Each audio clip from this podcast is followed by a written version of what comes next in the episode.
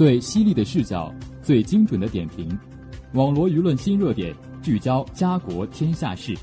每晚与您相约《新闻纵贯线》。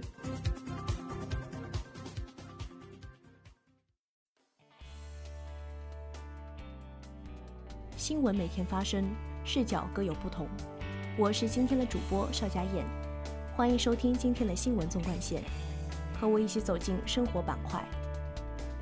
下面请听第一则资讯。自发布会以来，小米九可以说是处于舆论中心。就在昨晚，小米商城官方微博宣布，因备货不足，严重影响用户消费体验，决定三月十五号上午，小米九 SE 以及小米九透明尊享版的开售取消。从秒售罄到断货，这让不少网友表示，饥饿营销有点过头了吧？雷军曾在微博称，假如小米九首月供货不足百万台，大家不用催了，我就去工厂拧螺丝。此番小米因备货不足，紧急叫停小米九发售，最尴尬的估计是雷军了。小米商城发布致歉信至今，可以看到，很多米粉依然对小米九表达了支持和期待的态度。然而，更多的网友却表示对小米感到十分失望。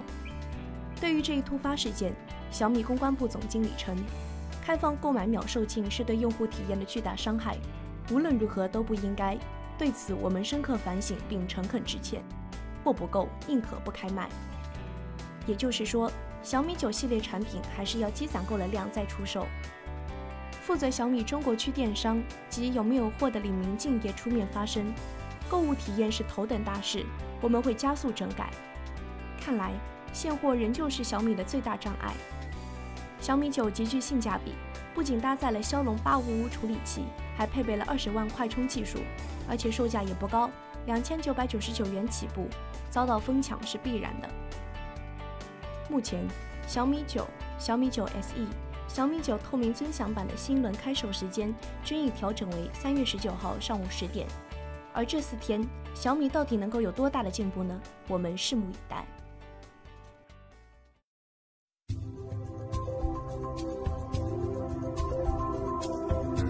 您现在收听的是新闻。纵贯线。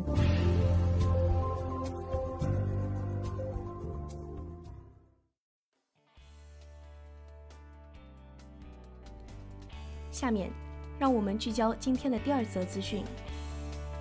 广西柳州市城市管理行政执法局三月十六号透露，该市推行城管非接触式执法初见成效，暴力抗法事件大幅下降。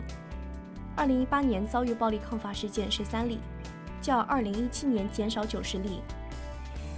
柳州市城市管理行政执法局副局长李清华介绍，非现场执法即在执法过程中对当事人违法违规行为进行教育，发放期限整改通知书、期限改正，并通过录像、拍照等方式将违法行为发生的地点、时间等信息取证。在下次执法过程中，如发现当事人逾期没有改正，执法人员将下达行政处罚决定。当事人拒不履行义务，未提出复议诉讼的前提下进行催告，催告后拒不履行义务，申请人民法院强制执行。一旦法院作出裁定准予强制执行，拒不履行者将被列入法院失信被执行人名单，在乘坐飞机、高铁和银行贷款等方面均受限制。同时，受处罚的商家还将录入社企信息平台，与企业诚信经营挂钩。二零一八年六月。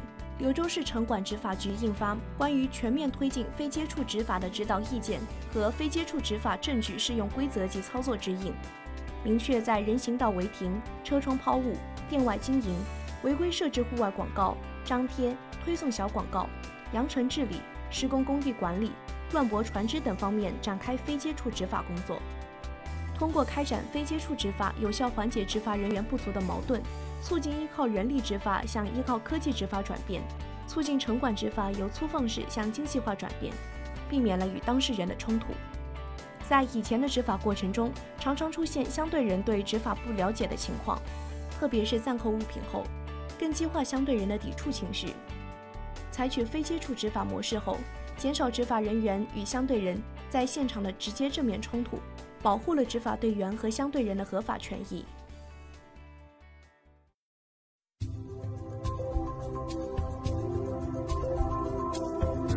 您现在收听的是《新闻纵贯线》。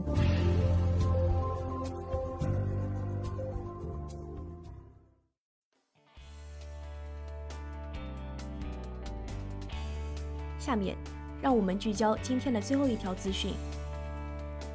三月十五号，中国果菜茶产业对接交易会在烟台国际博览中心开幕，共三百余家企业参展。展览展示内容涵盖果菜茶种子、苗木、农化产品、生物农药、绿色防控、农机、新型药械、园林园艺设施、果菜茶特色农产品等。本次活动主题是解读果菜茶相关政策和项目。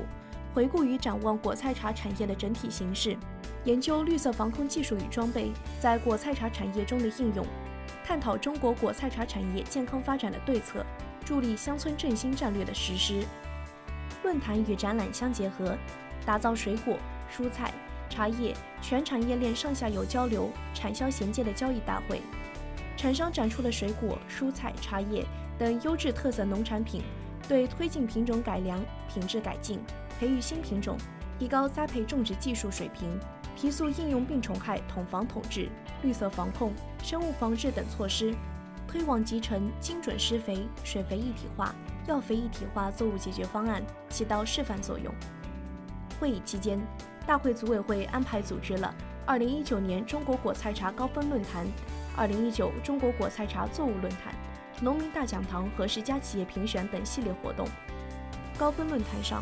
全国农技推广服务中心处长李丽做我国果菜茶高质量发展方向与路径主题报告，中科院动物所国家重点实验室戈峰主任做开展有害生物生态调控主旨演讲，青岛农业大学植物医学学院刘同先院长做从植物保护到植物医学、植物健康、品食健康、中国健康主题报告。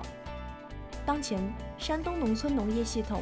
以实施乡村振兴战略作为新时代“三农”工作总抓手，全力打造乡村振兴齐鲁样板，绿色高质高效农业呈现蓬勃发展的态势。本次展会的召开，为山东农村农业，特别是果菜茶产业发展提供了重要平台。节目的最后，让我们一起来关注一下明后两天的天气情况。明天是三月二十一号，星期四，小雨到中雨，气温九到十八摄氏度。后天是三月二十二号，星期五，小雨，气温六到十摄氏度。网络新闻热点，评述潮流事件。以上是今天新闻纵贯线的全部内容，感谢您的收听，也欢迎您继续收听本台其他时段的节目。再见。